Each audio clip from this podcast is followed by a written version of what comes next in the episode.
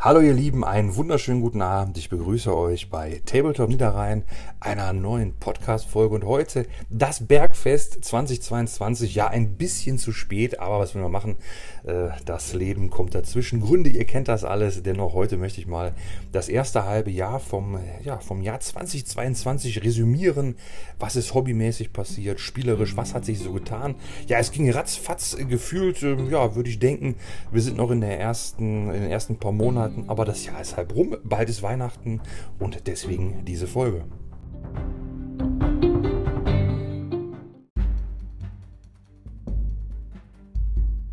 Was mir als erstes auffällt, muss ich ganz ehrlich sagen, dieses Jahr ist wirklich, äh, wirklich ruckzuck ähm, ja, an mir vorbeigezogen, würde ich fast sagen.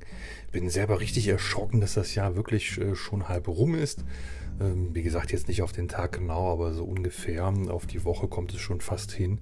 Und das finde ich schon wirklich äh, beeindruckend. Ich habe also vor kurzem noch gedacht, irgendwie ist das Jahr noch gar nicht so alt, aber dann, äh, ja, dann habe ich irgendwo mal, ich weiß gar nicht, in irgendeiner App oder irgendwo äh, hieß es dann noch so und so Wochen bis Weihnachten. Und ich denke mir so, das gibt's doch gar nicht. Da ist ja schon wirklich das halbe Jahr bald wieder rum. Und das finde ich also wirklich äh, beeindruckend. Das kam mir überhaupt gar nicht so schnell vor. Äh, tatsächlich habe ich gedacht, ach ja, du hast richtig viel dieses Jahr gemalt, du warst richtig flott. Und äh, tatsächlich, äh, ja, ist das Jahr ja auch halb rum. Also das heißt, äh, da war ich in meiner eigenen Wahrnehmung dann äh, ja doch nicht so schnell, wie ich dachte. Ähm, andererseits ist es so, das äh, halbes Jahr liegt ja auch noch vor uns. Es gibt noch einiges zu tun, einiges an äh, Games zu spielen. Einige Projekte, Events stehen noch an.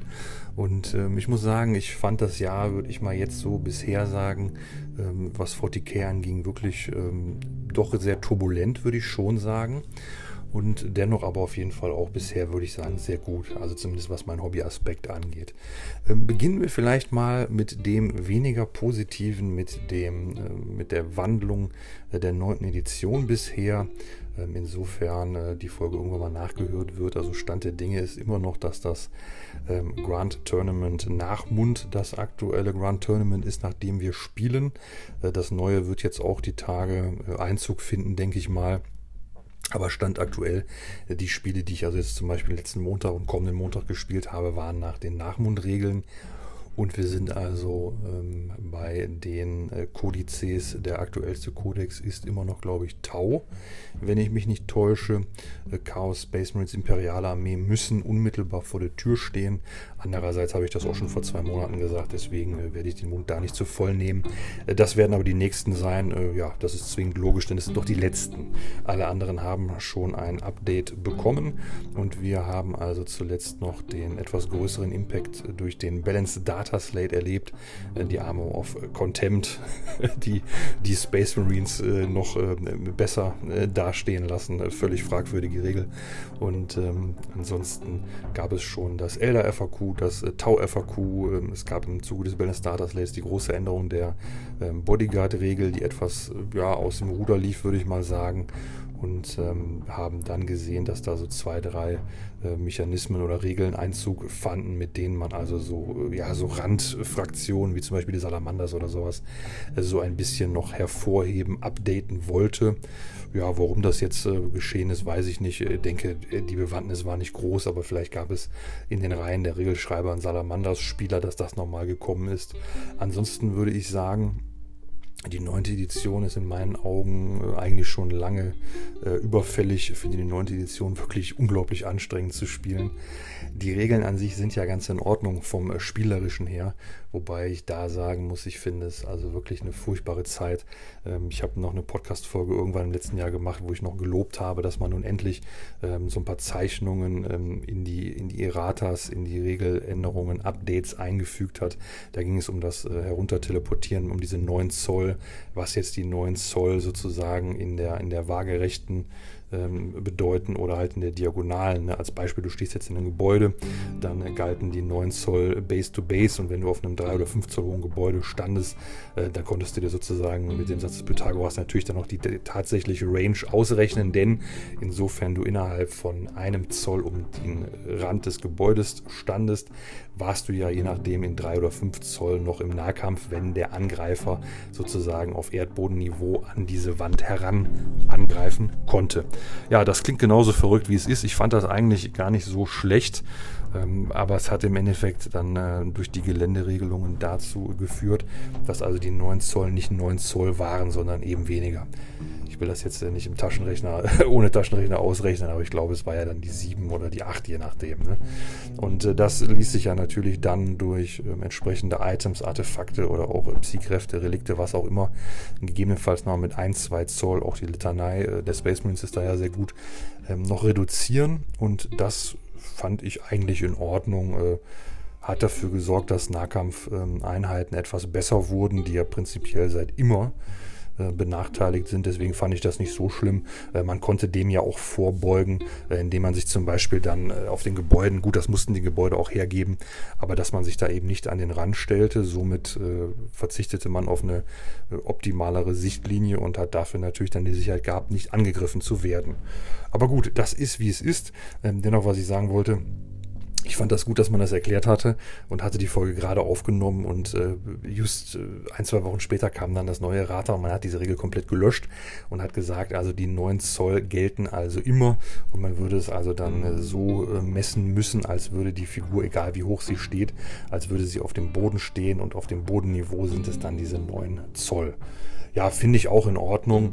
Ähm, ist, ist eigentlich die, ja, ist, ist der einfachere Weg, denn man hat diese Regel ohne Einschränkung, ohne Ausnahme äh, somit dann auf den Weg gebracht. Und äh, ich denke, damit können alle am Ende auch besser leben.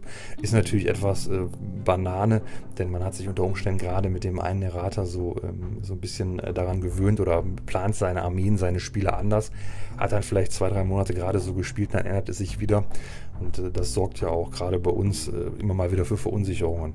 Äh, denn es ist ja so, die Regel ist jetzt einfach weg. Die wird jetzt nicht ähm, magenta oder so hervorgehoben oder ich sag mal vielleicht orange oder lila, so nach dem Motto, das ist eine gelöschte Regel, sondern die ist einfach im aktuellen Errata nicht mehr drin.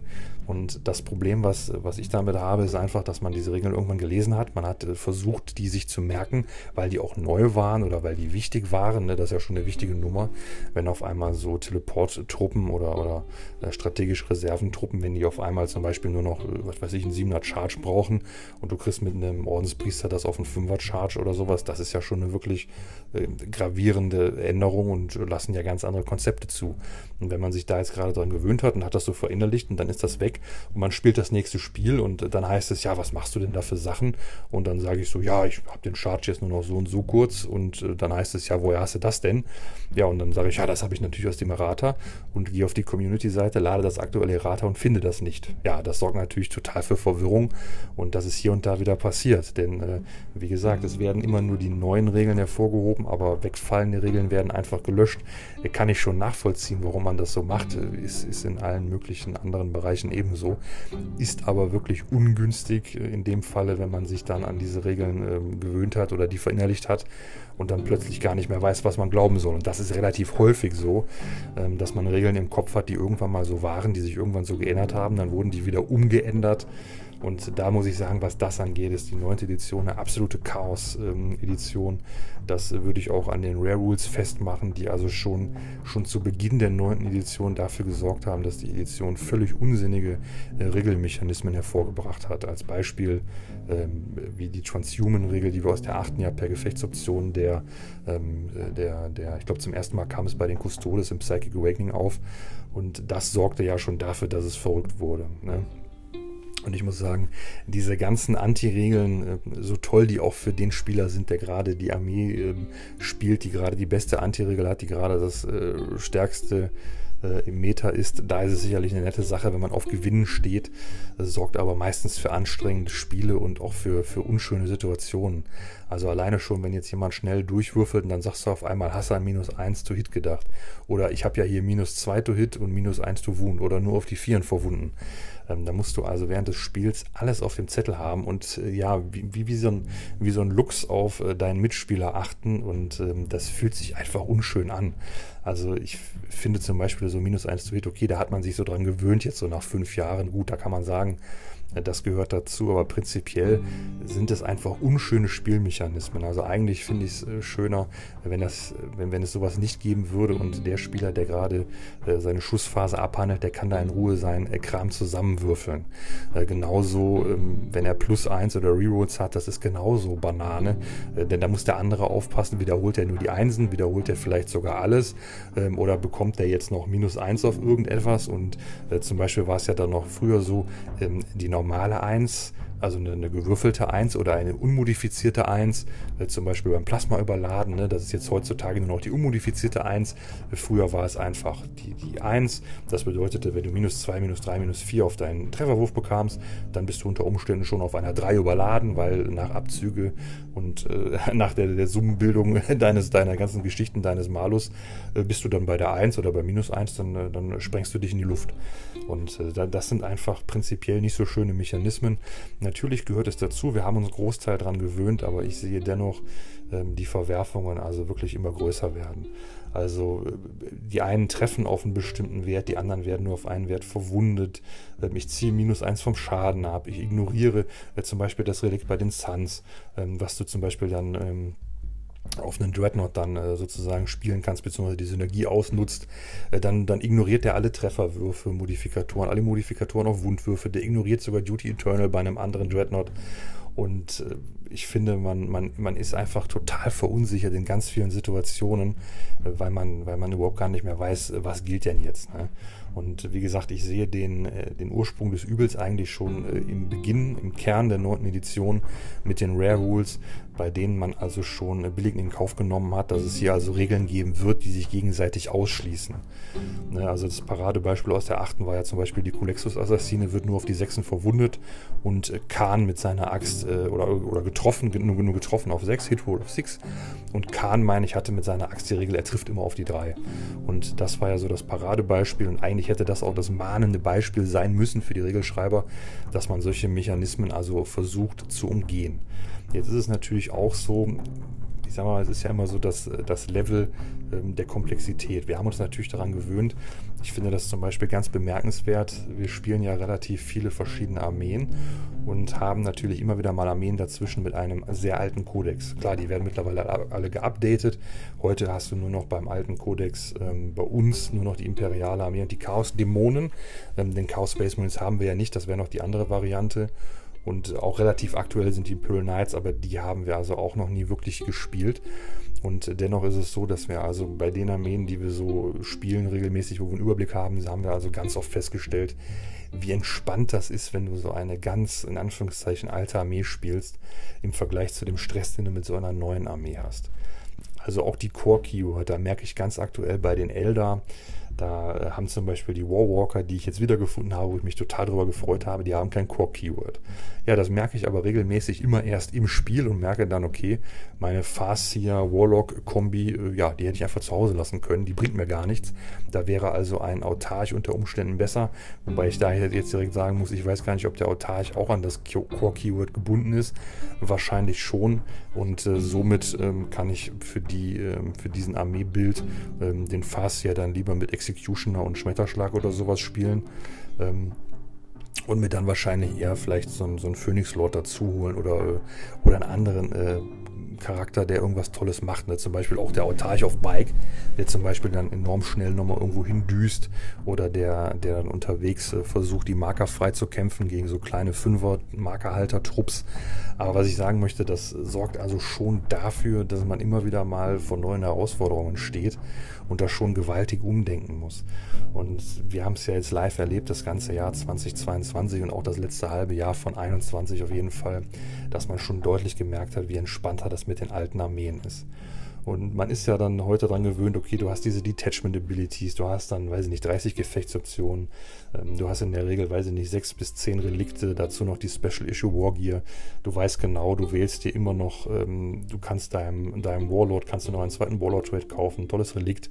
Äh, das Ganze kannst du je nachdem noch zwei, dreimal weiter irgendwie stricken, also noch ein zweites Relikt verpassen, noch ein drittes Relikt. Äh, kannst ja noch im zweiten ähm, auch noch einen Warlord Trade geben. Und da kann man schon ganz coole Charaktermodelle bauen.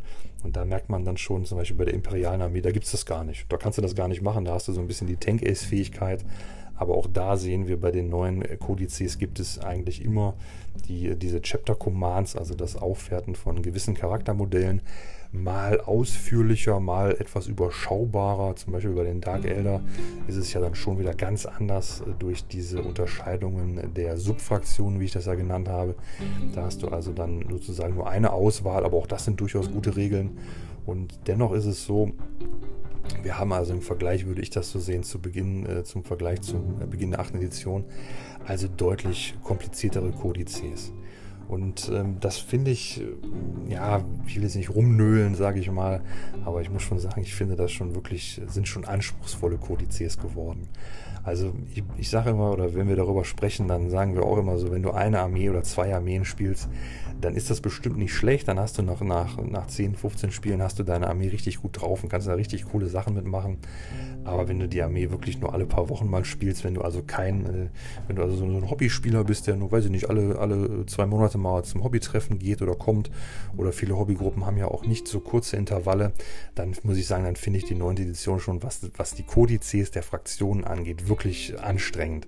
Denn es ist ja so, ähm, die meisten Spieler, die ich so kenne, die ärgern sich ja auch darüber, wenn sie Fehler machen. Jetzt nicht, weil man, äh, weil man das Spiel verloren hat, sondern man ärgert sich einfach, weil man, weil man Fehler macht. Denn man denkt sich so, komm, als erwachsener Mann, wie schwer kann das denn sein, mit den Plastikfigürchen zu spielen? Und dann stellst du also fest, dass die Regeln dann doch so komplex sind, dass man sich dann leider immer mal vertut. Ja gut, ähm, auf der anderen Seite, das würde ich auch mal sagen, sehe ich schon auch den Vorteil, dass viele Kodizes ähm, ja doch die etwas größere Freiheit bieten, verschiedene Armeekonzepte gut zu spielen. Das würde ich schon so sehen. Ob das jetzt ähm, natürlich das andere aufwiegt, ja, das würde ich jetzt nicht sagen. Also ich muss sagen, ich habe das selber also auch schon gemerkt, dass mich manche Spiele, da war ich also nachher mit den Nerven fix und fertig und hatte auch wirklich keine Lust mehr. Hatte ich wirklich keine Lust mehr dann, weil das ist so, ähm, man fühlt sich auch einfach wirklich, ähm, so, wie, wie, soll ich das sagen, man fühlt sich einfach äh, überfordert, weil man sich denkt, so komm, das kann doch nicht so schwer sein. Und dann machst du dir vor noch einen Plan und dann überlegst du dieses und jenes. Denn was also jetzt da noch mit reinspielt, war es also nicht nur die komplizierteren Kodizes, sondern du hast also auch die Spielregeln, die komplizierter geworden sind und, als wäre das nicht genug, sind die Missionen auch noch komplizierter geworden. Wir haben also jetzt ähm, aktuell der Stand, wie gesagt, ich weiß jetzt nicht, wie das im neuen Grand Tournament wird, haben wir also nicht nur, dass wir die normalen Missionen spielen, was das Markerhalten angeht. Also die Primärmission Take and Hold, das würde ich sagen, ist, ist eine super Ergänzung gewesen. Also das ist, äh, würde ich sagen, äh, so im Stile der, der Asbellica-Spiele ähm, wirklich eine richtig tolle Idee gewesen gerade auch mit den Missionen mit, äh, mit fünf oder sechs Markern, das auch mal äh, etwas ähm, auszuwechseln. Also es gibt, glaube ich, 3-3, meine ich, ist ungefähr die Aufteilung. Das finde ich auch toll, denn die Spiele mit fünf Markern sind meistens immer ein bisschen aggressiver als die mit sechsen. Das finde ich also auf jeden Fall eine sehr, sehr gute Erweiterung. Daneben haben wir natürlich noch die Sekundärmissionen ja, da kann man jetzt so stehen, wie man will. Ich finde die Idee gut, die Umsetzung eher mittelmäßig, habe mich da aber auch dran gewöhnt. Wie ich so sagte, man gewöhnt sich da dran, aber das ist natürlich wirklich kompliziert, äh, vor allem wenn sich dann, äh, das fand ich etwas Banane, es hatten sich ja die, die Sekundärmissionsziele bei der Umstellung ähm, Grand Tournament, ähm, Octarius und Nachmund jetzt so geändert, denn äh, da waren ja so, so, so einfach so, so Nuancen, sage ich mal, anders. Und äh, ja, das merkt man natürlich nach zwei, drei Spielen auch. Bei uns war das etwas ungünstig, denn wir hatten das also nach, auch nach zwei, drei Spielen gemerkt, hatten da aber schon zwei, drei Battle Reports aufgenommen. Und äh, das war sehr unangenehm. Also das muss ich wirklich sagen. Denn äh, klar, du merkst das natürlich auch am Abend, ähm, aber dann, dann kannst du das ja auch nicht mehr ändern. Und äh, äh, den ganzen Aufwand dann zu sagen, okay, wir, wir, wir tun jetzt so, als hätte es den Tag nicht gegeben, das funktioniert nicht. Ne? Wir haben nicht unendlich viel Hobbyzeit und äh, das war wirklich sehr, sehr ärgerlich, muss ich sagen. Und hat auch dazu geführt, ähm, dass ich gesagt habe, ich äh, wähle da gar nichts mehr. Ich wähle also jetzt immer genau äh, dieselben Sekundärmissionsziele, weil mir die Gefahr viel zu groß ist, dass da irgendwie sich wieder irgendwas geändert hat und dass sich da wieder irgendein, irgendein nerviger Fehler einschleicht. Ähm, ja klar, das ist dann nicht optimal, aber das ist dann unter, unterm Strich das geringste Übel für mich, sage ich mal. Und das finde ich auch total schade und als wären die Sekundärmissionsziele nicht auch schwierig genug, denn ich würde, da, würde immer sagen, wenn man wirklich ein gutes Spiel spielen will mit seiner Armee, ne, sagen wir mal turniermäßig, dann würde ich schon sagen, dass man die Sekundärmissionsziele immer noch in den Armeeaufbau mit einbeziehen muss. Und äh, ja, die Mühe mache ich mir sozusagen dann gar nicht mehr, weil mir die Gefahr zu groß ist, dass sich da wieder irgendwas geändert hat, dass da vielleicht dann nur, äh, dann habe ich dann nur zwei Modelle anstelle von drei oder habe dann anstelle des Vehicle Keywords dann das Monster Keyword oder Bestie. Und ähm, ja, solche Fehler sind mir dann einfach zu, zu unangenehm, um zu sagen, komm, dann mache ich das. Ne? Da äh, wähle ich dann lieber auch wirklich den einfachen, sicheren Weg. Und was ich jetzt aber dann noch wirklich auch schwierig finde, wir haben dann noch bei den Missionen jetzt nochmal diese äh, zweite Primärmission. Wir haben also die Möglichkeit ähm, bei einer Mission, dass wir, wenn wir das Spiel beginnen, dass wir dann feststellen, es gibt Einschränkungen. Zum Beispiel darfst du nicht überhin teleportieren oder solche Dinge. Oder du hältst die äh, gewissen Marker nur mit äh, weiteren Bedingungen und äh, kannst nochmal sozusagen auf eine alternative Art Primärpunkte generieren und das sind so langwierige und äh, wirklich so, so weitschweifende Regeltexte, dass man wirklich vorm Spiel erstmal eine Viertelstunde diskutieren muss, wie ist denn das gemeint, worum geht es da. Und auch wenn wir jede Woche spielen, ähm, es, es, es schleift sich überhaupt nicht ein. Also es ist so kompliziert, du musst so umdenken und ja, also ich, ich, ich würde mal sagen, wir sind durch das Wechseln der Armeen also auch so auf dem Stand so eines, würde ich sagen, Hobbyspielers, äh, der vielleicht nur einmal im Monat spielt, so ungefähr, würde ich das fast sagen. Und da haben wir also auch gesagt, diese, diese alternativen Primärmissionen, die ignorieren wir also auch komplett. Das haben wir am Anfang mal versucht zu spielen, dann macht man da wieder einen Fehler, da wieder einen Fehler. Ähm, muss ich ganz ehrlich sagen, ich fühle mich da als erwachsener Mann oder erwachsener Mensch ähm, dann wirklich überfordert mit so einem Spiel. Und da muss ich sagen, das, das kann ja wirklich nicht sein. Auf der einen Seite gibt es Regeln, die wirklich so lächerlich und Banane sind, dass ich mir denke, äh, kein Mensch, der ein, der ein äh, ausgeglichenes äh, Empfinden von Fairness hat, könnte diese Regeln hier so hinschreiben. Und auf der anderen Seite mache ich dann die, die, die Spielregeln so kompliziert, dass es doch kaum mehr jemand versteht. Und ähm, ja, da ich ja sonst meistens versuche, das Positive hervorzukehren, möchte ich hier also mal ganz klar meine negative Einstellungen dieser Regeln gegenüber mal äh, offen, offen kundtun. Ähm, denn ich bin, wie gesagt, der Meinung, die neunte ist definitiv am Ende und schon längst überfällig. Ich bin froh, wenn die zehnte kommt, muss ich sagen. Ich würde auch niemandem ehrlich gesagt empfehlen, einzusteigen. Äh, natürlich schon so, es ist ein tolles Spiel, es macht Spaß, das würde ich schon sagen. Äh, da will ich auf keinen Fall falsch verstanden werden. Aber ich denke schon, dass man auch ehrlich sagen muss, dass die neunte Edition wirklich mittlerweile eine richtig schlechte Edition ist und dass es einfach Zeit für was Neues wird. Und da müssen auch neue Regelschreiber her. Ähm, ist, was das Schlimmste eigentlich ist, finde ich, dass, ähm, dass du heute in der Situation bist, du kannst dich gar nicht mehr darauf verlassen, dass du weißt, was in dem Spiel passieren wird. Wir haben in der achten, würde ich mal sagen, die, ähm, die herausragendste Armee, was also unbekannte und unnachvollziehbare Regeln angeht. Äh, das waren die Harlequins. Die Harlequins hatten in der achten Edition durch den White Dwarf äh, Regeln bekommen, die äh, völlig widersinnig waren. Also die haben sie jetzt natürlich auch behalten. Äh, das, äh, das ist also gar nicht, gar nicht äh, unerwartet gekommen. Aber es gibt dann zum Beispiel Regeln, du sagst also dann natürlich eine Schussattacke an und die Elder zücken dann die Gefechtsoption, ich bin minus eins to hit. Das können andere Fraktionen mittlerweile auch. Aber die Harlequins haben dann sogar dann unter Umständen eine Fähigkeit, die sagt, ha, ich stehe jetzt aber auf einmal noch sechs Zoll weiter weg, als ich tatsächlich von dir wegstehe. Und äh, da gab es allerlei verrückte Regeln und ähm, da muss ich sagen, ich finde es einfach auch ähm, aus Fairnessgründen in erster Linie, äh, finde ich das einfach nicht in Ordnung, wenn man solche Regeln gewissen Fraktionen verpasst, die also überhaupt nicht vorhersehbar sind. Also wenn du jetzt das Regelbuch liest, dann weißt du, okay, irgendjemand wird gut zaubern, irgendjemand wird gut schießen, irgendjemand wird gut im Nahkampf sein. Okay. Und äh, dann machst du so deine ersten Spiele, guckst ein bisschen im Internet und dann wirst du dann erfahren, okay, hier gibt es coole, coole Reroll-Fähigkeit, hier gibt es vielleicht äh, Einheiten, Armeen, die sind sehr, sehr schnell, Einheiten, Armeen, die können sehr, sehr gut schießen. Bei manchen musst du wirklich gut aufpassen, wenn du in Nahkampf kommst. Die anderen können sehr gut zaubern. Und ähm, da ist man schon wirklich beschäftigt und da versucht man schon viel zu abstrahieren, was wird denn passieren können. Und mittlerweile haben ganz viele Armeen ähm, ganz verrückte Psy-Kräfte und Aktionen. Äh, zum Beispiel auch bei den Suns, da ist es ja so, da hast du die kabbalistischen Rituale. Das heißt, da macht jemand einen Schmetterschlag und dann denkst du schon, ach du Schande, wer weiß, was da passiert. Und dann gibt er dann da, weiß ich nicht, vier oder sechs äh, Kabalenpunkte aus. Und dann sagt er ähm, hier mit, äh, wie hieß das, Malicious Wallace oder, ja, weiß ich nicht genau den Namen, ähm, ich mache nochmal W3 tödliche on top. Und ähm, Klar, das ist gut, wenn man, wenn man Suns-Spieler ist und das, das haut auch gut rein. Aber das ist schon wirklich ein unschöner Mechanismus, muss ich ganz ehrlich sagen. Und ähm, klar, das ist natürlich, man kann natürlich sagen, das ist natürlich, jede Armee hat so, so ihre, ihre Momente oder ihre, ihre völlig abgedrehten Regeln. Ja klar, das weiß ich. Ne?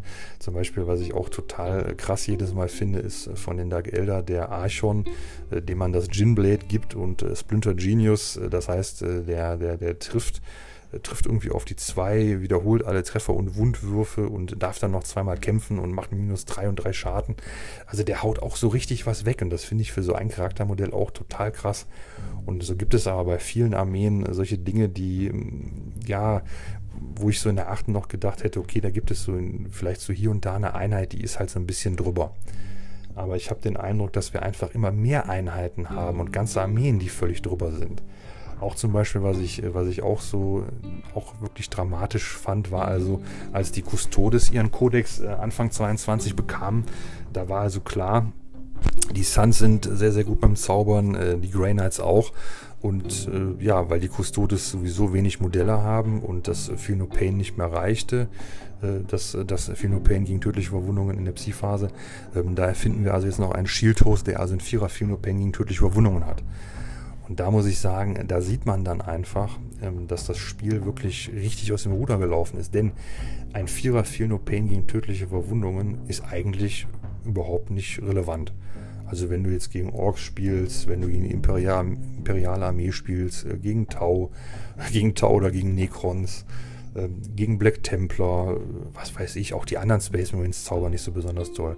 Da hat das überhaupt keine Re Relevanz. Also wenn, wenn du gegen eine Armee spielst mit einem Psioniker, bedeutet das, da kann, selbst wenn das ein guter Zauberer ist, dann kann der trotzdem nur fünfmal Schmetterschlag im ganzen Spiel machen.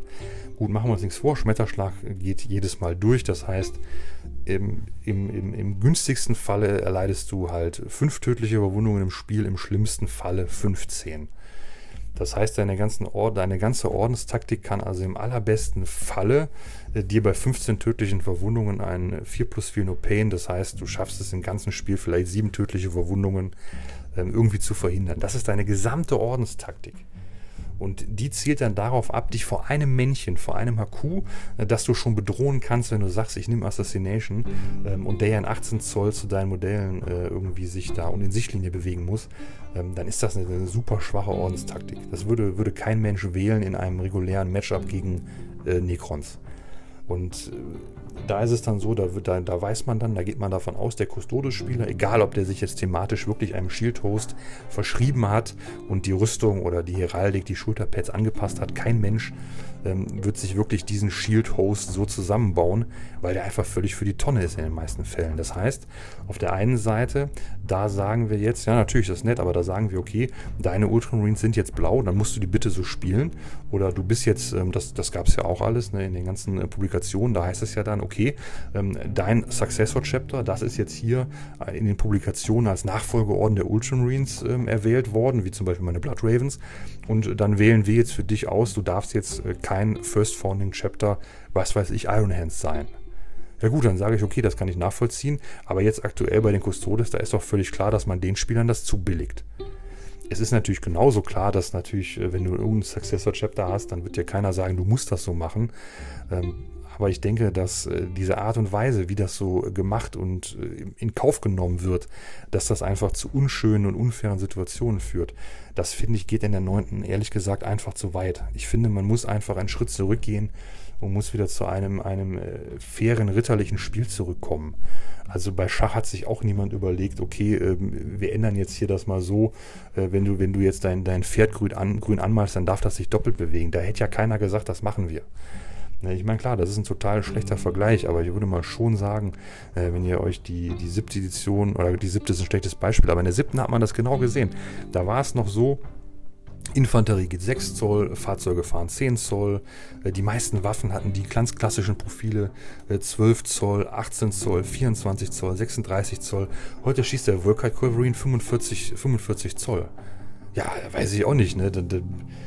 es gibt Pistolen, die schießen 15 Zoll. Das, das ist irgendwie eigenartig. Der Flamer ist jetzt auf einmal von, äh, von ähm, äh, auf 12 Zoll hochgegangen von, von 6 Zoll oder was.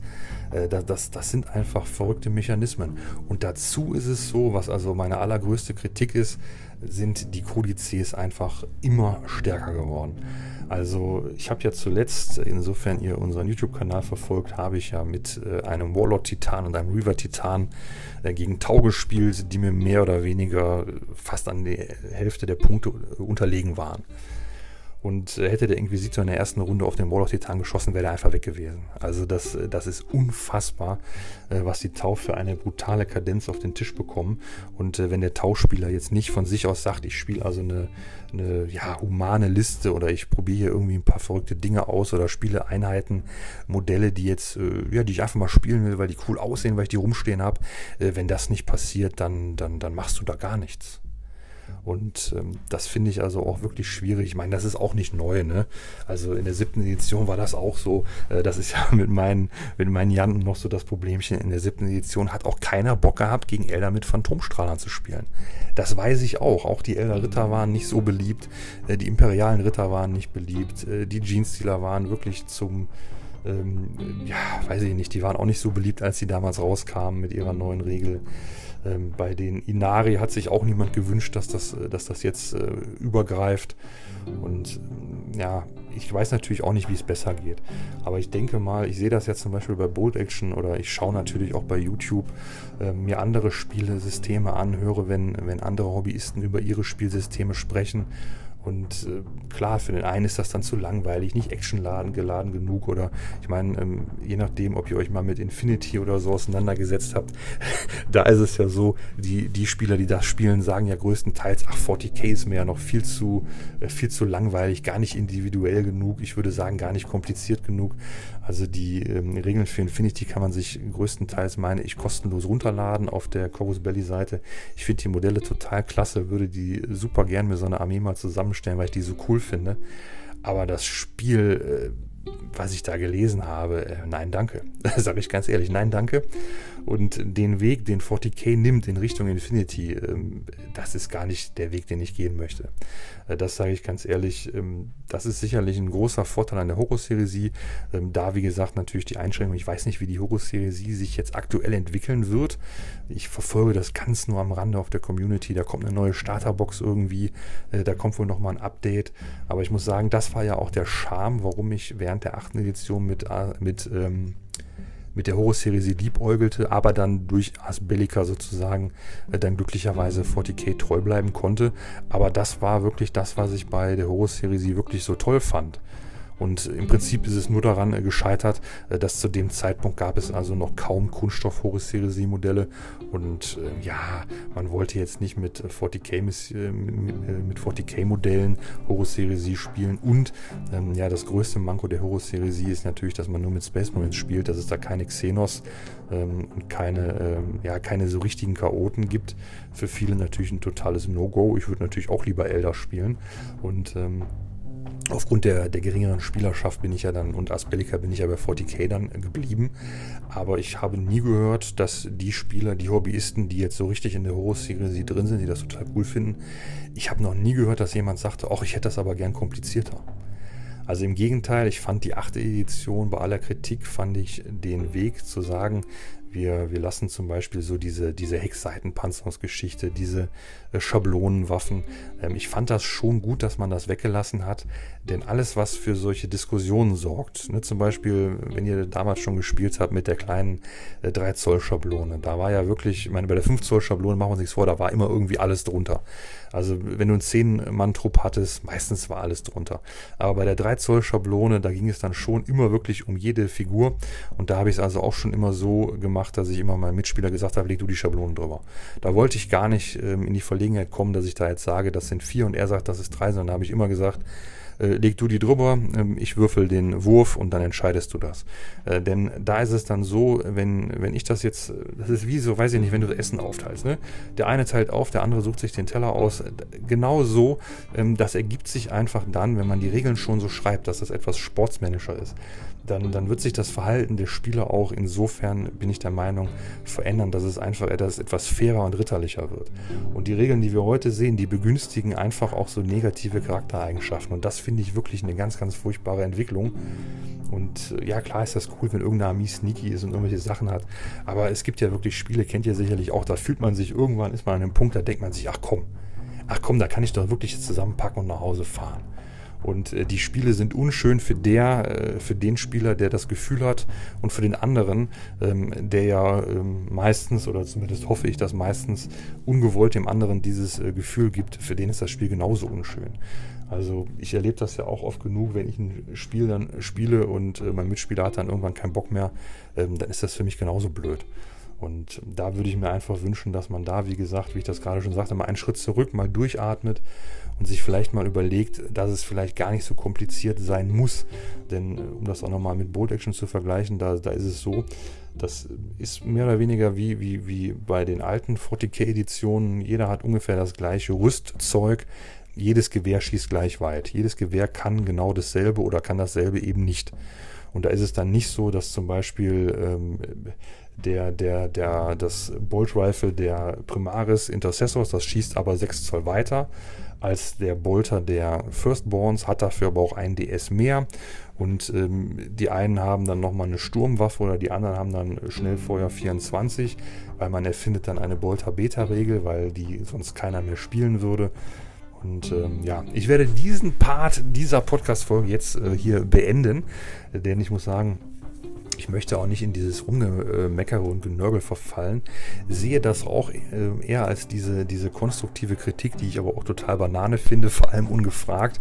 Aber ich denke, ähm, es ist schon wichtig, dass ich das einmal so, ähm, denke ich mal, ganz klar sage. Denn ich bin also auch kein Fan davon, hier irgendwie ähm, gute Mühe zum bösen Spiel zu machen. Ähm, das Ganze, um das damit abzuschließen, sorgt nicht dafür, dass ich äh, wirklich mit dem Spiel aufhöre, keine Lust mehr habe. Aber es sorgt natürlich schon dafür, dass ich mir Gedanken mache, wie könnte das besser laufen. Und da halte ich natürlich auch die Augen auf, habe immer die Hoffnung, dass, dass die äh, Asbellica-Regeln vielleicht nochmal ein schönes Update bekommen würden oder ähm, ja, die andere, die andere Konsequenz, die wir für uns schon gezogen haben, ist, dass wir einfach sagen, äh, die Armeelisten müssen das dann halt wieder spiegeln. Wenn die Regeln ähm, immer mehr eskalieren, dann müssen die Armeelisten eben genau den äh, Mechanismus versuchen aufzuheben. Dann müssen die Armeelisten eben in Anführungszeichen abgeschwächt werden. Das ist so die Konsequenz, die ich daraus ziehen kann. Denn ja, ich, ich, klar, es ist natürlich cool, wenn man da äh, Millionen, Millionen tolle Fähigkeiten hat und Synergien. Aber ich bin der Meinung, äh, ich möchte ja meinen Mitspieler da auch nicht am Tisch demütigen, sondern ich möchte ja gerne selber auch die Herausforderung haben. Ich möchte ja gerne selber auch ein Spiel spielen, das mich herausfordert und ähm, keine Ballerburg in die hinterletzte Ecke stellen und dann äh, wie so ein Schimpanse da alles abwürfeln. Da ist die Herausforderung ja nicht da. Ich möchte ja gerne auch das Spiel so spielen, dass jedes Spiel irgendwie so seine Herausforderung äh, für mich mitbringt. Jede Armee, jede Fraktion. Vielleicht die einen sind so ein bisschen mehr auf Bikes, die anderen können ein bisschen mehr teleportieren. Die anderen sind vielleicht wirklich eine Ballerburg oder sind vielleicht mal so ein Todesstern oder fahrzeuglastiger und dann versuchen irgendwas Cooles zu reißen. Und da habe ich also wirklich nur die Hoffnung, dass also die Regelschreiber, die wir da jetzt haben, dass die endlich in Rente gehen. Vielleicht malen die dann lieber beim EV Metal Team und dass man da vielleicht so einen Austausch vornimmt. Ähm, denn ich sag mal ganz ehrlich, ich kann mir nicht vorstellen, dass es noch besser wird. Auch so cool ich diese Idee mit den Armies of Renown finde und äh, das ist thematisch eine tolle Sache. Ist übrigens auch, auch eine Idee, um dem äh, regulären Matchplay so ein bisschen zu entfliehen. Aber da muss ich sagen, äh, spätestens mit dem Tau-Kodex haben wir gesehen, dass die Edition hoffnungslos verloren ist. Ich habe den Kodex der imperialen Ritter noch nicht gelesen, aber ich wette, der ist auch wieder völlig Banane wie in der siebten Edition. Und äh, ich befürchte, auch da wird es wieder Spieler geben, die sagen werden, ja, der Kodex ist überhaupt nicht übertrieben. Und dann gibt es wieder ein Armeebild mit irgendwelchen Harlequins, äh, die die Ritter besiegen können. Aber ähm, ja, mein Verständnis von einem ausgewogenen Spiel äh, bildet das wirklich nicht ab. Und da hoffe ich, wie gesagt, auf Besserung. Bin mal gespannt. Aber um die Prognose jetzt zu beenden, ich denke mal, dass wir die äh, zehnte Edition auch wahrscheinlich erst nächstes Jahr sehen werden. Und ähm, jetzt sozusagen, es wird ja im äh, Grand Tournament in dem neuen dessen Name mir gerade leider wieder nicht einfällt. Da werden wir auf jeden Fall gravierende Regeländerungen sehen. Man hat ja schon gehört, die CPs äh, werden sozusagen entschärft. Es wird also weniger Gefechtsoptionen geben, die man zünden kann. Äh, somit werden mit Sicherheit gewisse Armeebuilds wieder etwas abgeschwächt werden, die also zum Beispiel in Runde 1, Runde 2 äh, ja, 10 CPs verbraten. Die wird es dann so wahrscheinlich nicht mehr geben.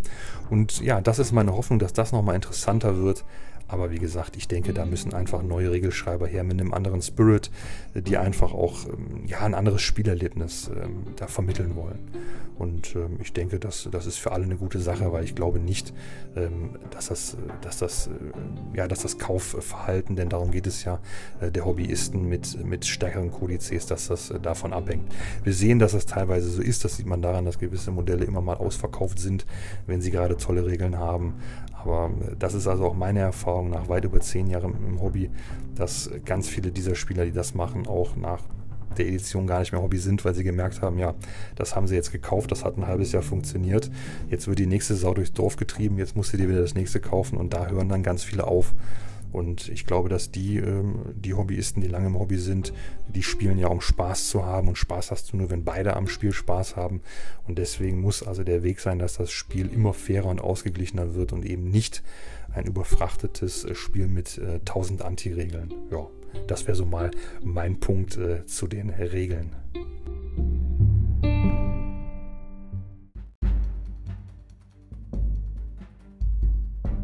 Um also jetzt mal ein wenig weg von den Regeln zu gehen, denn das liegt ja sowieso nicht in unseren Händen, das sind wir ja sowieso gewöhnt, sondern wir müssen das so hinnehmen, wie das da kommt. Das ist natürlich alternativlos und dennoch ist es ja nun so, ich wollte ja einen äh, ja, Halbjahresrückblick geben und habe mir gedacht, ich äh, versuche nochmal zusammenzufassen, was ich alles so äh, bemalt habe. Denn ich hatte erst das Gefühl, ich wäre total schnell gewesen oder ich habe das ganze, die ganze Zeit bisher immer gedacht, wow, äh, du warst richtig flott und habe überhaupt nicht äh, ja, so wirklich äh, gemerkt, dass das Jahr schon halb rum ist. So unter dieser, nach dieser Feststellung ist es ja dann doch schon wieder ein wenig zu relativieren ja, dennoch äh, einiges fertig. Äh, beginnen wir erstmal mit den beiden Armeeprojekten. Kurioserweise, jetzt nachdem ich ja nun hier diese ganzen Podcast-Folgen aufgenommen habe, habe ich ja gemerkt, dass ich so jedes Jahr irgendwie so zwei Armeen irgendwie äh, beginne, mehr oder weniger auch fertigstelle. Finde ich ganz interessant, äh, war mir gar nicht so wirklich klar. Und auch dieses Jahr ist es also genau wieder zu beobachten. Ich habe also eine dritte Elder-Fraktion begonnen, nach meinen Janden und den Aleitok-Elder. Gut, die Janden waren ja damals als riesige Armee geplant, sind dann ja natürlich irgendwann mal abgekattet worden, aufgrund der Problematik mit dem Gelb zu bemalen. Die Aleitoks, da muss ich sagen, die waren ja eigentlich auch wirklich nur als Ars Bellica Armee 1250 geplant. Natürlich war mir da auch klar, ich bräuchte 1500, 1600 Punkte, um da einigermaßen ja, so ein bisschen Auswahl reinzubringen. Hatte aber tatsächlich nie geplant, die auf 2000 Punkte auszubauen. Und ich muss fairerweise sagen, ich habe mir auch nie Gedanken darüber gemacht, dass die Aspektkrieger so variabel sind. Dass ich also die Aspektkrieger, weil die ja so ihren ganz eigenen äh, Farbtarnanstrich haben, je nachdem, ne? zumindest wenn man sich da an den äh, Kodex hält, dann sind zum Beispiel die Kaindare schwarz, die Fire Warriors sind dann so rot-orange, je nachdem, wie man das jetzt so interpretiert. Äh, die Skorpione sind grün, die Banshees sind so beige-knochenfarben, so in dieser Richtung. Die Warp Spiders sind rot. Und ich habe mir also gar nicht überlegt, dass das ja total günstig ist und ich die einfach so austauschen kann. Natürlich ist mir das schon klar gewesen. Ich habe die Kandaria auch zu den Janten gespielt. Mhm. Aber da, die, ähm, da diese ganzen Aspektkrieger eigentlich bis, bis zur neunten Edition nie wirklich die Relevanz hatten, ich sag mal, die Kaindare waren in der achten sehr gut. Ich weiß, dass die äh, Warp-Spinnen waren früher schon mal gut. Ich weiß nicht mehr genau wann. Ich glaube, das war auch während der achten oder noch während der siebten. Da konnte man sozusagen diesen äh, Flicker-Jump dann zünden, wenn die als Ziel angesagt worden äh, sind. Das heißt, die wurden als Ziel anvisiert und dann hast du gesagt, ja Moment, ich bewege mich jetzt zwei oder drei W6 hier weg und dann hast du dich einfach hinter ein Gebäude oder um die Ecke weggestellt und dann verpuffte da diese Schussattacke. Ähm, ja, ansonsten kann ich mich nicht daran erinnern, dass, wie gesagt, die, die Kaindare waren wegen der äh, guten äh, Schüsse sehr gut. Und ähm, die Speere des Keine, die waren früher auch völlig uninteressant. Die waren also auch erst in der achten wirklich gut. Und wir sehen, dass jetzt die Benchies immer besser geworden sind. Im Moment finde ich die ziemlich cool. Die Skorpione sind besser geworden. Und ich habe aber das Potenzial nicht gesehen, weil diese ganzen Aspektkrieger nicht wirklich interessant waren. Die Regeln waren eigentlich immer schlecht, die waren zu teuer. Oder die hatten einfach überhaupt gar keinen Punch. Ich fand die Modelle der Skorpione immer toll. Aber die konnten einfach nichts. Die konnten einfach nichts. Äh, diese Regel, dass sie da irgendwo hinschocken konnten, ja, das lohnt sich auf einem Modell mit Widerstand 3 und 3 Attacken. Äh, ohne DS lohnt sich das trotzdem nicht. Ne? Das ist so dieses, ähm, ja, das ist so Warhammer Light, sage ich mal. Das ist, wenn du ohne Spezialwaffen spielen würdest, sicherlich interessant. aber in der heutigen Zeit äh, war das einfach nicht wirklich zu gebrauchen. Und äh, deswegen habe ich da dieses Potenzial nicht gesehen und das sehe ich jetzt ein bisschen anders. Ich finde, die Aspektkrieger lesen sich alle sehr gut. Ich könnte, könnte mir gut vorstellen, die alle mal so ein bisschen auszuprobieren. Vielleicht auch zwei Truppen der, ähm, der Fire Dragons regelmäßig zu spielen. Äh, vielleicht auch wieder mit so einer Serpent-Kombi oder sowas. Banshees vielleicht auch und Skorpione möchte ich sowieso mal ausprobieren. Und deswegen sehe ich da so einen großen Vorteil, dass ich mit den Aspektkriegern da beide Armeen jetzt ganz locker auf 2000 Punkte aufpumpen kann, was ich sehr gut finde. Und dennoch muss ich sagen, mir war das Blau der Aleitox einfach zu langweilig und das Gelb der Janten wirklich einfach zu anstrengend. Also jeder, der mal Gelb bemalt hat, der weiß jetzt äh, oder weiß ganz genau, was ich meine. Und deswegen habe ich ja dann in der einen Folge auch erzählt, dass ich mich jetzt endlich dazu durchgerungen habe, meine türkisen Elder zu starten, die Mamera Craft World. Die haben mir also schon seit vielen Jahren sehr gut gefallen. Habe ich eigentlich immer vorgehabt, immer gedacht, ach komm, nee, machst du doch was anderes. Und äh, das ist also mein Plan gewesen. Da habe ich jetzt ja schon ein ganz gutes Battalion fertiggestellt. Da ist so ein bisschen das Problem, muss ich sagen, mir fehlen noch so ein paar Psioniker, also ein paar Zauberer, die ich ganz gerne hätte. Ja, da ist es jetzt wieder mit Einschränkungen. Ich habe halt festgestellt, oder meine ersten paar Spiele, da würde ich das schon so sehen, dass die Wichtigkeit von Farsia Warlock bei meinen Armeen, so wie ich das spiele, gar nicht mehr so, so relevant sind. Also muss man ganz ehrlich sagen. Deswegen habe ich jetzt schon überlegt, mich mit dem Autarchen mal auseinanderzusetzen. Autarch auf Jetbike fand ich ja auch immer cool. Kann man auch cool ausrüsten. Aber auch hier äh, habe ich also auch noch gar kein Modell am Start. Ich hatte mir damals ja einen aus den, ich hatte ja meine alten äh, Shining Spears, habe ich ja die regulären Sets, ähm, also die, die Shining Spears waren auf den alten Bikes und ich wollte aber die neuen Bikes haben und dann habe ich sozusagen aus den, ähm, aus den neuen Bikes mit diesen Bits, teilweise waren es ja auch die Zinn-Bits der Shining Spears, habe ich ja dann so einen Mischmasch gebaut und sozusagen meine Shining Spears auf den neuen Elder Jetbikes gebaut und dadurch hatte ich ja alte Jetbikes über. Ja, da habe ich aber nur einen autarch gebaut und die anderen habe ich, ich weiß gar nicht, die habe ich gleich weggeschmissen. Die finde ich auf jeden Fall nicht mehr. Äh, sonst hätte ich mir nämlich jetzt einfach gesagt, dann brauche ich mir nämlich jetzt noch einen autarch einfach zusammen, weil eine Laserlanze, die, die kann ich mir hier irgendwie zusammenkleben. Da habe ich vielleicht noch irgendeinen passenden Bit, aber ich habe halt keine Jetbikes mehr. Da muss ich also mal schauen. Das ist also etwas schwierig und ich bin also bei der HQ-Auswahl der Elder sehr unschlüssig. Deswegen äh, bin ich da also noch nicht wirklich äh, spielfähig. Ich habe so einen normalen Autarch, der sieht ziemlich cool aus. Ja, aber ich glaube, der ist einfach zu, zu langweilig. Der kann, der hat kein Jump Pack, der hat kein Bike. Das heißt, der wird halt irgendwo nur defensiv rumrennen und da irgendwie so eine Buff-Aura vielleicht irgendwie spendieren. Erscheint mir aber nicht, äh, nicht schlagkräftig genug, sage ich ganz ehrlich. Dazu finde ich die Phoenix Lords ziemlich cool. Die alten gefielen mir schon sehr gut. Die neuen finde ich eigentlich, also die, die Modelle sind ja ungefähr dieselben. Äh, bisher ist ja nur der Magun Ra geupdatet worden, aber die Regeln sind sehr gut. Und die lesen sich alle toll. Ja, ich habe nur einfach keinen. Ich habe den Magun Ra. Den habe ich mir ja geholt, ich weiß gar nicht, auch schon zwei Jahre her oder so. Und das ist aber natürlich das alte Modell. Und genau der hat jetzt ein neues Modell bekommen. Und ich finde die alten Modelle aber alle richtig, richtig klasse. Also besonders dieser, ähm, dieser für die Fire Dragons, dieser rote, ich weiß den Namen jetzt nicht, den finde ich richtig cool. Gibt es auch noch so als altes Zinn-Modell, ich glaube dann später aus Finecast. Auf jeden Fall, ich schweife ab. Ich habe also mit der Memora Craft World begonnen, habe wie gesagt das Battalion fertig, habe wie gesagt einen ganzen Batzen Aspektkrieger dieses Jahr bemalt. Ich habe jetzt glaube ich wirklich ähm, alle regulären Aspektkrieger auf äh, 15 Mann, äh, bedeutet 15 Fire Dragons, Banshees, ähm, äh, Warp Spiders. Oh, jetzt komme ich hier voll durcheinander, ne? Äh, Fire Dragons, Warp Spiders, ja, irgendwie müsste das stimmen. Ich habe noch ähm, die Kaindare, natürlich, da habe ich noch die alten Modelle, die werden auch genauso bleiben. Und ähm, dann habe ich noch einen Trupp der Shadow Spectres, das sind so Alternativmodelle. Ja, die sagen mir ehrlich gesagt nicht so zu ja, sind vielleicht auch nicht so schick bemalt, äh, wie ich mir das so gewünscht hätte. Denn ich habe mal so festgestellt, dass mein Bemalschema, und das ist nämlich genau der Punkt, warum ich mit der Armee ins Stocken gekommen bin, dieses Bemalschema mit dieser coolen ähm, Glaze-Farbe ist also ziemlich äh, schick auf kleinen Infanterie-Elder-Modellen. Da sieht es wirklich klasse aus. Und ich habe also festgestellt, dass es also auf den Shadow Spectres schon richtig bescheiden aussieht. Und die Krönung war also, dass ich meinen Titan, ich habe ja den Revenant Titan schon seit Ewigkeiten hier rumliegen, den habe ich also auch begonnen zu bemalen und habe den also dann auch so, ähm, ich sage mal, die halbe Miniatur mit diesem Glaze ähm, eingepinselt. Und das sah wirklich furchtbar aus. Das hat mir gar nicht gefallen. Das ist ganz ungleichmäßig, ganz unsauber, ganz, äh, ja, es sah überhaupt nicht gut aus. Und das habe ich dann auch wirklich nicht so lassen können, habe dann äh, da sozusagen nochmal drüber geairbrushed. Glücklicherweise ist dieses Waywatcher Green ungefähr der Farbton von dem Warpstone Glow. Dann habe ich nämlich dieses Warpstone Glow einfach äh, mit der Airbrush drüber gesprüht. Ja, der Übergang ist nicht so schön geworden, wie ich mir das vorstellte. Ja, andererseits, ich musste jetzt ja leider einfach diesen Effekt, äh, also diesen ungewollten Effekt ähm, dieses äh, ungleichmäßig ausgetrockneten Glazes wollte ich ja überdecken. Deswegen werde ich das auch so lassen. Ähm, könnte man sicherlich besser machen. Aber hier war ganz klar die Rettung der Miniatur an erster Stelle, denn ähm, den habe ich schon mehrfach unbemalt und so langsam wird die Farbe ein bisschen dick und jetzt muss es auch mal reichen. Und den bin ich also auch relativ weit schon beim Bemalen.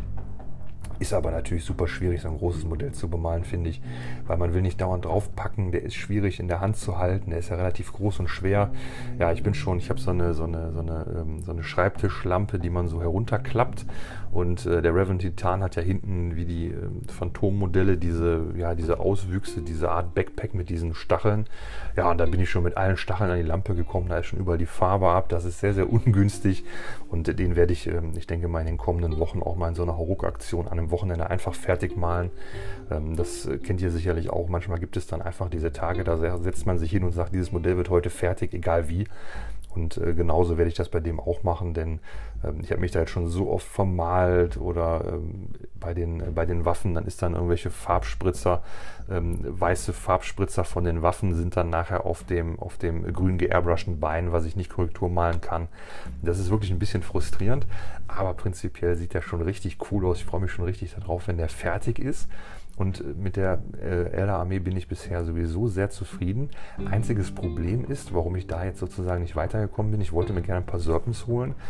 Und äh, ja, weil das mit den Beinen bei dem Titan so furchtbar aussah, habe ich mir gedacht, okay, das, äh, das kannst du nicht machen. Da musst du erstmal irgendwie jetzt mit der Airbrush versuchen, einen besseren Effekt hinzubekommen.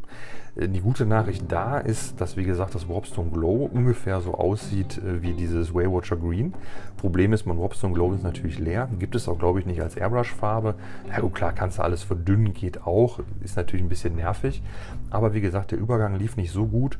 Und ähm, ich denke mal, das heißt, ich werde mir da auf jeden Fall zunächst nochmal irgendwie eine Testfigur oder irgendwas Testmäßiges überlegen müssen. Vielleicht, vielleicht Bikes, vielleicht erstmal ein paar Bikes holen, ähm, wo ich das dann erst noch mal ein bisschen versuche, ein bisschen cooler hinzubekommen, dass das gut aussieht.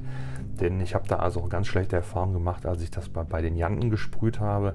Da habe ich also überhaupt nicht bedacht, wenn ich jetzt sozusagen ähm, die äh, Serpents gelb gesprüht habe und dann sozusagen einen blauen Effekt drauf sprühe, dann, dann klar, dann ist das Blau auf Gelb. Das sieht gut aus. Das Problem ist an den Stellen, wo ich das, wo ich das Blau sozusagen ausnebel, da ist es so, ganz kurios, ja, man denkt da auch nicht so drüber nach, das verfärbt sich dann wirklich grün. Die Farben sind getrocknet und alles, aber es schimmert grün. Und klar, natürlich, wenn du Gelb und Blau mischst, dann ergibt das Grün. Aber ich habe natürlich gedacht, weil es ein relativ dunkles Blau auch ist, ich habe natürlich gedacht, wenn du das jetzt da drüber nebelst, ähm, dann wird das natürlich deckend blau. Und äh, der Übergang ist aber dann tatsächlich in diesem Grün. Und da habe ich dann ein bisschen später geguckt und ähm, das kann man so alles ein bisschen besser machen, zum Beispiel indem man noch so ein Grau da drunter legt oder so. Aber das muss man auch alles erstmal die Erfahrung machen. Und deswegen ist die äh, Elder-Armee bis, bis dahin also erstmal fahrzeuglos, weil da bin ich also äh, noch nicht bereit zu, da möchte ich also erst eine coole Alternative haben, dass das gut aussieht, denn sonst äh, ärgere ich mich dann nachher einfach. Ich möchte also gerne ein paar Serpents noch erweitern. Ähm, Fire Prism hätte ich gerne zwei Stück, zwei der... Ähm, der Night Spinner, da weiß ich nicht, ob man den Bausatz magnetisieren kann, habe ich im Internet gesehen, müsste gehen. Das wäre auf jeden Fall sehr günstig. Dann muss man nicht so viele Modelle bemalen. Und äh, ansonsten habe ich, glaube ich, für die Armee soweit alles, was ich gerne hätte. Und äh, ja, optional wären natürlich noch diese ganzen Phoenix Lords cool. Äh, da muss ich sagen, da habe ich natürlich bei eBay die Augen offen, ob es da mal was Cooles gibt. Und ähm, die andere Idee, die ich immer noch habe als, äh, als ja, noch eine Elder-Fraktion, sind ja immer noch die Inari. Da habe ich schon überlegt, das werde ich mal in den nächsten zwei, drei Jahren sicherlich verwirklichen, wenn die äh, Mamera Craft World so ja, ausgewachsen ist, dass ich sage, da habe ich alles. Das heißt, da fehlen also noch Fahrzeuge, Biker, einen ganzen Batzen Hakus. Ich möchte noch gerne Warlock-Konklave haben. Ähm, ja, wenn das dann mal fertig ist, werde ich mich den Inari widmen.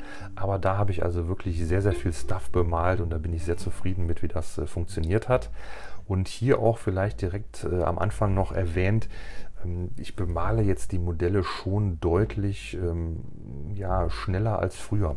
Habe ich jetzt schon mehrfach gesagt, aber mir ist es also selber wieder mal bewusst geworden, ähm, denn ich habe also ein zweites Armeeprojekt gestartet, die Night Lords, und da hat mir das Bemalen jetzt so wenig Spaß gemacht, dass ich jetzt einfach mal irgendwie in Anführungszeichen nebenbei irgendwie 25 ähm, Elder bemalt habe, anstelle von einem Nightlord Infanteristen weil das einfach so eine Arbeit ist, diese goldenen Verzierungen mit dem Vermalen, mit dem Tuschen, mit dem Layern, mit noch hier dann weiße Pünktchen auf die Nieten oder silberne Pünktchen auf die Nieten.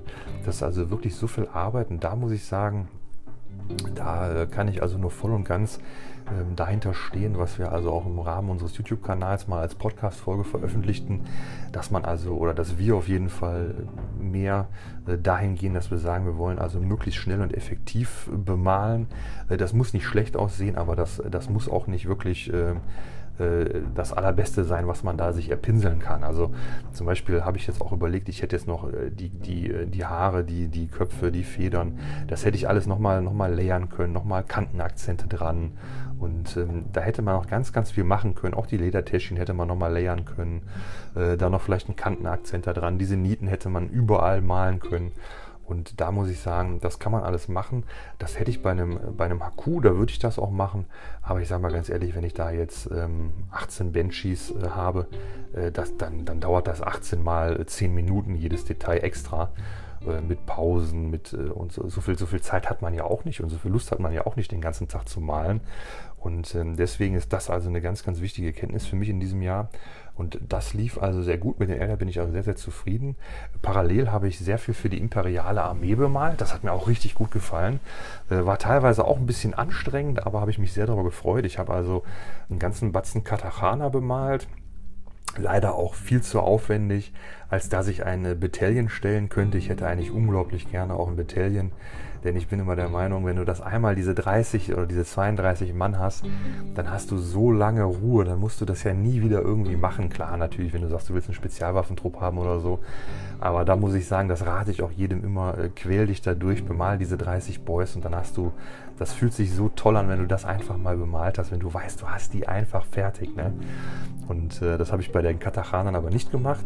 Habe ich sogar schon überlegt, auch wenn es nervig war, vielleicht hole ich das wirklich nochmal nach, weil das, das wäre wirklich richtig toll toll.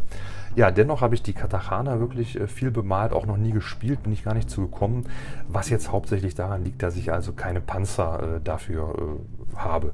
Ja, und da muss ich ganz ehrlich sagen, wir haben äh, die normalen Lehman Russ, die gefallen mir sehr gut, die habe ich ja für meine, äh, für meine Todescore auf Krieg, aber ja, ich finde die einfach jetzt ein bisschen zu langweilig für jede Armee, mir die gleichen Panzer zu holen, die ein bisschen anders anzubemalen. Dann habe ich schon gedacht, dann kann ich auch die vom Descore nehmen ja, da bin ich also unentschlossen, da bin ich also überlegen, äh, besonders durch die coolen Panzer, die der Inquisitor hat, überlege ich halt da auch zu Alternativpanzern zu greifen. Ähm, da habe ich jetzt auch schon einen ziemlich coolen im Auge, der also auch thematisch gut passen würde, aber da bin ich jetzt also auch noch nicht wirklich zugekommen. Aber das muss ich sagen, das äh, denke ich mal, werde ich dann genauso machen.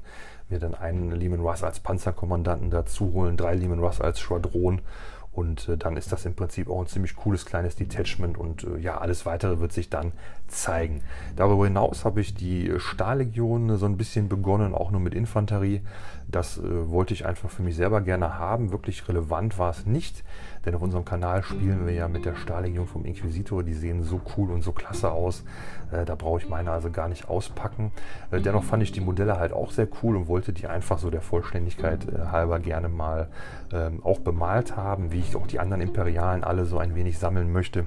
Denn mich hat also auch dann äh, das Fieber gepackt, was die Valhalana angeht. Äh, mir hat die ganze Geschichte um Kaifas Kane so gut gefallen. Da musste ich also auch ein Patrol Detachment haben. Auch da habe ich keine Panzer. Auch da habe ich aber Panzer im Blick. Äh, auch wieder Alternativpanzer, die einfach ziemlich cool aussehen. Aber auch da bin ich noch nicht wirklich zur Rande gekommen, äh, denn ich bin also immer noch an den Valalanern einen letzten dran. Ich habe die jetzt leider, ja, ich habe zwei Trupps, einen Trupp bemalt, den ich sehr cool fand. Äh, möchte ich auch gerne so lassen. Habe dann später gedacht, ach, das sieht doch nicht so aus, wie ich mir das wünsche. Habe nochmal einen Trupp angefangen, der sieht auch wieder nicht so aus, wie ich mir das wünsche. Und ähm, ich denke schlussendlich, so, so äh, beknackt das auch klingt, ich werde wahrscheinlich nochmal einen dritten Trupp starten. Und äh, insofern der dann so gelingt, wie ich mir das vorstelle, werde ich mir da dann daraus einen Battalion bemalen.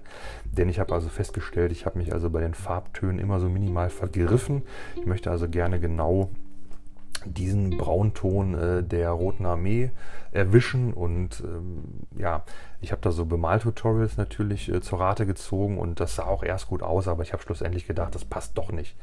Und äh, da muss ich also dringend nochmal schauen, dass ich mir da noch zwei, drei Farbtöne besorge und dann definitiv äh, mit einer Testfigur dann so lange da rumprobiere, bis das so aussieht, wie ich mir das vorstelle. Dennoch äh, fand ich das auch ziemlich cool und äh, möchte da also auf jeden Fall auch gerne auf eine Battalion hinaus. Ja, ähnlich äh, möchte ich gerne noch bei den anderen Imperialen. Ich finde die Mordianer so ziemlich cool. Ja, die bekommt man natürlich nur ganz schwer und äh, ja, mal gucken, was ich da mache. Auf jeden Fall habe ich dann noch für das Descore alle Modelle, die ich so hier noch rumliegen hatte, fertig bemalt. Da gab es noch zwei, drei Infanteristen, die ich einfach gerne äh, einfach von der Backe haben wollte. Ich hatte ja auch zwischendurch, oder war das, da verschwimmt schon die Zeit, oder war das doch letztes Jahr, als ich die bemalte? Nee, das war dieses Jahr, ne? Ich meine, das wäre dieses Jahr gewesen, habe ich also auch noch ein ähm, großes Detachment äh, vom Descore ähm, bemalt, allerdings nicht für mich selber, aber das lief auch sehr gut. Die sind auch sehr schick geworden, auch wieder sehr, sehr einfach, sehr, sehr schlicht, aber einfach sehr passend. Ähm, das Descore sowieso, äh, was das Bemalen angeht, finde ich sehr dankbar. Diese gerade diese einfachen Effekte, äh, sehr dunkel, ähm, sehr in diese Richtung Grim Dark, äh, finde ich total passend, sieht toll aus und macht auch wirklich Spaß. Da bin ich also auch sehr, sehr zufrieden mit. Und ich glaube, das war für die Imperiale Armee soweit alles. Zuletzt habe ich also noch einen äh, super coolen Panzer bemalt. Ich glaube, Stormlord heißt der. Ich komme bei den Namen immer völlig durcheinander. Muss ich ganz ehrlich sagen. Ich, ich, ich weiß Baneblade ähm, und ähm, ja, dann gibt es da diese zig Varianten: Stormlord, Bane Sword, äh, Bane Hammer. Aber da bin ich wirklich, äh, ich verwechsel das immer. Shadow Sword, Stormlord. Bah. Auf jeden Fall den habe ich also äh, zuletzt bemalt und der ist auch ziemlich cool geworden, wie ich finde. Ein, ein, ein ziemlich cooles äh, Modell. Den möchte ich also dann gerne so spielen, dass ich den äh, dann mit meiner ganzen Infanterie vollpacke mit den Bullgreens und dann sollen die irgendwie so in die Spielfeldmitte fahren, da aussteigen und da alles umknüppeln. Ja, ob das funktioniert, ob die Bullgreens das wirklich so gut können, wie ich mir das vorstelle, weiß ich noch nicht. Werde dazu dann die Gelegenheit nutzen, meine Psionika mal auszuprobieren. Ja, ich habe schon gesehen oder habe in Erinnerung, ähm, es gab ja diesen Ministerium-Priester, der diese Attacken spendierte. Da muss ich nochmal dringend im Kodex schauen. Aktuell ist es so, der, der Kodex der Imperialen Armee ist immer noch nicht geupdatet. Wenn diese Folge rauskommt, könnte das schon sein, denn ich rechne jede Woche damit. Ähm, aber das habe ich auch schon vor zwei Monaten gesagt, deswegen, äh, das weiß ich also auch nicht. Aber wie gesagt, das, ähm, dieser Panzer eröffnet mir jetzt zum Glück die Möglichkeit, äh, das Deathcore vernünftig auf 1500 Punkten zu spielen. Ja, vernünftig in Anführungszeichen. Ich spiele natürlich dann fetten Titan, aber ich denke mal, die sind, so meine Erfahrung, es gibt so ein paar Titanen, auch der Elder Titan, zumindest jetzt bis zum, bis zum letzten Kodex, ähm, war auf jeden Fall auch immer sehr, sehr human im Spiel. Dadurch, dass die entweder gar keinen Retter hatten oder nur einen Fünfer-Retter, äh, war das schon eigentlich ganz in Ordnung. Also gerade im Vergleich zu einem, äh, zu einem imperialen Ritter oder diesem, diesem neuen imperialen Ritter, der die Suchkopfrakete auf Akkus abschießen konnte. Äh, da gab es ja etwas äh, verrücktere Regeln. Äh, da war dann zum Beispiel auch dann der Baneblade eigentlich immer relativ human, weil man den dann doch mit ein bisschen Laser schnell wegschießen konnte, wenn man es drauf anlegte. Ja, das also zur imperialen Armee. Dann habe ich noch allerlei Kleinkram bemalt, der einfach äh, äh, fertig werden musste. Ich habe zu allen möglichen äh, Space Marine Armeen noch so ein paar Modelle dazu bemalt. Irgendwie mal so ein Apo hier, so ein Apo da. Äh, alles, was irgendwie so anstand. Ich habe äh, ziemlich viel Star Wars Kram bemalt, den ich überhaupt gar nicht brauche, den ich einfach cool fand. Ähm, ja, der einfach, der einfach jetzt in der Vitrine dasteht, wo ich mich einfach darüber freue, äh, dass ich mir die einfach mal dann in Ruhe anschauen kann. Ja, da bin ich sehr zufrieden und ich glaube, viel, viel mehr habe ich, glaube ich, gar nicht bemalt, wenn ich mich nicht täusche. Jetzt hoffe ich, ich vergesse nichts. Und dann war ja noch mein äh, zweites Armeeprojekt neben den neuen Elder, war ja dann also die äh, Chaos-Fraktion im Zuge unseres YouTube-Kanals. Da habe ich ja die Nightlords gewählt und die sind ja, ja auch wieder eigentlich völlig verrückt, wenn ich so heute drüber nachdenke. Die sind ja genauso anstrengend wie die Ultramarines oder die Thousand Suns durch die blaue Rüstung und die goldenen äh, Applikationen, Details, Schulterpads, Verzierungen, wie man das nennen mag der Effekt, der Kontrast ist dasselbe und das Problem ist auch genau dasselbe. Vermalst du dich mit Gold durch diese Metallic-Pigmente, die Metallic Flakes, musst du da sehr aufwendig Korrektur malen, total anstrengend, total nervig. Aber auch da bin ich eigentlich schon äh, ganz gut vorangekommen. Ähm, dieses Projekt werde ich höchstwahrscheinlich auch in den nächsten ein, zwei Monaten abschließen, hoffe ich. Ähm, ist natürlich etwas ambitioniert, aber die Zeit äh, lässt es einfach nicht zu, dass ich mir damit jetzt noch ewig lange Zeit lasse ja, da muss ich sagen, ich bin jetzt punktemäßig, weiß ich gar nicht, bei ja, 15, 1600 Punkten. Ähm, ich hätte gerne noch zwei, drei Modelle dazu. Da bin ich aber noch unschlüssig, ähm, besonders die HQ-Auswahl, da habe ich bisher nur den äh, Psioniker. Äh, da muss ich mir dringend noch irgendwas überlegen. Ja, ich weiß einfach nicht was ähm, habe ich in der Folge auch schon gesagt, ich liebe damit alle möglichen, ne? Captain, äh, vielleicht doch noch einen zweiten Psioniker, der Dämonenprinz, äh, der Dark Apostel. Ja, das ist wie gesagt immer noch nicht klar. Da muss ich auch sagen, ähnlich wie beim Imperial Armee Codex, werde ich hier auf den Chaos Space Marines Codex warten und da die beste HQ-Auswahl dann wählen. Und ähm, dann sollte das eigentlich schon komplettiert sein. Ansonsten habe ich da, wie gesagt, jetzt schon die ganzen Sprungtrupps soweit einigermaßen fertig, den Leviathan. Ähm, ich male da gerade ein paar Thermis und äh, das ist eigentlich alles ziemlich cool. Da bin ich ganz zufrieden mit, das läuft gut. Und ich würde mal sagen, ähm, dass ich für dieses Jahr wirklich schon relativ viel bemalt habe. Also da muss ich schon sagen, da bin ich schon wirklich zufrieden mit, das lief gut. Und ähm, ja, der Pile of Shame ist ja bei mir jetzt relativ klein, aber es sind halt einfach so irgendwie so 20 Modelle, die einfach nicht fertig werden. Ne? Ich habe jetzt zum Beispiel endlich mal zwei Dark Elder bemalt. Jetzt habe ich immer noch zwei. Ich habe jetzt einmal bemalt diesen, ähm, diese Schlange, der man den Namen nicht aussprechen kann. Ähm, dann habe ich bemalt, was war der andere? Ach so, genau. Ich habe jetzt endlich meinen dritten Urgul, dass ich jetzt endlich meine Dark Elder, äh, den Hofstaat des Archons wieder spielen kann. Und äh, habe immer noch ganz aktuell, habe ich auch noch nicht wieder weggepackt, habe ich immer noch äh, den, den Homunculus. Das ist ein uralter Zinn-Homunculus, den ich auch mal irgendwann bei eBay geschossen habe. Der liegt auch schon seit Jahren hier rum. Und wenn ich den fertig habe, habe ich danach nur noch einen Folterer, glaube ich. Ja. Und das wäre schon toll. Und ähm, ja, dann habe ich immer noch durch Zufall jetzt gefunden einen Kommissar der imperialen Armee. Ja, wusste ich gar nicht, dass ich den rumliegen hatte. Der war in irgendeiner Box. Ich habe also immer, ich weiß nicht, kennen viele von euch auch, ich habe halt diese alten, äh, hier diese Rhino-Boxen die, also so die Größe, diese Kartons, ne, Rhino war da drin, Predator, so diese Dinger. Äh, da habe ich halt so fünf, sechs Stück von, die passen, also die sind optimal. Äh, leider ist mir einer letztens aufgerissen, aber die sind halt total klasse. Ich habe hier so Sideboards und da passen die genau rein. Die passen von der Länge ganz genau perfekt da rein. Und da habe ich halt, die, die kannst du auch stapeln, also da kommen mal fünf Stück übereinander oder sechs. Und da habe ich halt immer ollen Kram drin. Also irgendwie Base-Material, äh, äh, Bits teilweise, äh, ja, oder halt auch meine unbemalten Figuren oder Figuren, die ich mal auch mal bei Kleinanzeigen angeboten habe, die immer noch nicht weg sind. Sowas liegt da drin. Und da hatte ich halt noch einen Kommissar gefunden und unter anderem auch noch 15 Elder Ranger, die ich auch jetzt soeben äh, mal noch ein bisschen weiter bemalt habe. Ja, da bin ich eigentlich auch guter Dinge, dass das funktioniert. Und ansonsten, ja, so Sachen. Ich habe diesen Captain Titus noch hier rumfliegen. Ich habe ja seit, seit bestimmt schon 10 Jahren noch so einen Ultramarine.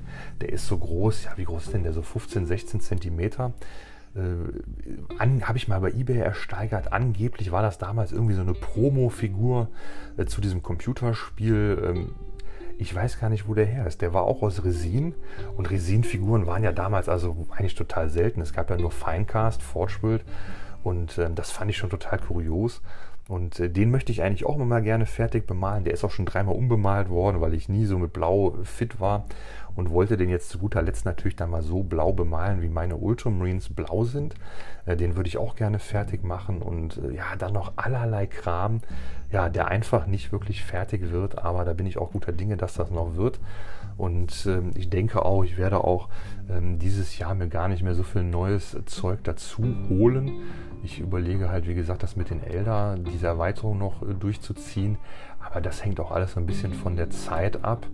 Und äh, ansonsten ja, ich will mal die Nightlords noch, wie gesagt, auf jeden Fall auf stabile 2000 Punkte ausbauen. Das wäre mir wirklich wichtig. Und damit bin ich dann eigentlich für dieses Jahr auch durch und eigentlich total zufrieden. Ja, und das war jetzt das erste halbe Jahr. Ich denke, das war sehr erfolgreich. Das nächste Jahr werde ich nicht so, nächste halbe Jahr werde ich leider nicht so viel Zeit haben. Ähm, und äh, ja, dennoch weiter fleißig malen, äh, wenn es denn die Zeit zulässt. Da bin ich mal sehr gespannt und äh, ja, hoffe mal, das funktioniert. Ich hoffe, bei euch war das erste halbe Jahr 2022, was das Bemalen angeht, auch erfolgreich. Ja, spielerisch, ähm, da muss ich sagen, ähm, durch die Situation, in der wir alle leben, ähm, spiele ich dann noch genauso wie im letzten Jahr. Wir spielen unsere YouTube-Games. Äh, ansonsten privat spiele ich dann doch, also abgesehen von YouTube spiele ich privat dann doch eher selten. Äh, alle paar Wochen mal so ein bisschen. Und ich hoffe ja, dass es äh, dann ja hoffentlich im nächsten Jahr äh, wieder zu den größeren Hobbytreffen kommt. Äh, wie gesagt, ich möchte mir unheimlich gerne äh, versuchen, irgendwie in so eine äh, Bold-Action-Hobbygruppe, Community reinzukommen. Ich hoffe, dass es hier im Umkreis irgendwas äh, geben wird. Und äh, das wäre so mein Plan für das, ja, ist sowieso mein Dauerplan, aber im nächsten Jahr, wenn es dann hoffentlich wieder normal wird, werde ich das mal ganz stark forcieren, aber bis dahin mal schauen, was so geht. Und ich denke, ja, das war so mein Resümee 2022 bisher. Bergfest, schauen wir mal, was in, im äh, nächsten halben Jahr passiert. Und das werde ich dann, denke ich mal, in der Weihnachts-Silvester-Folge, irgendwann in dieser Zeit, werde ich dann eine weitere Folge aufnehmen und dann äh, an diese Folge anknüpfen und dann mal schauen, was ich dann zu berichten habe. Ich hoffe ähnlich viel, ich hoffe ähnlich Gutes, ich hoffe Besseres zu den Regeln und äh, wenigstens genauso viel zu den Miniaturen und dann schauen wir mal und ja, bis dahin verabschiede ich mich dann von euch, bleibt dran und hoffentlich bis zum nächsten Mal.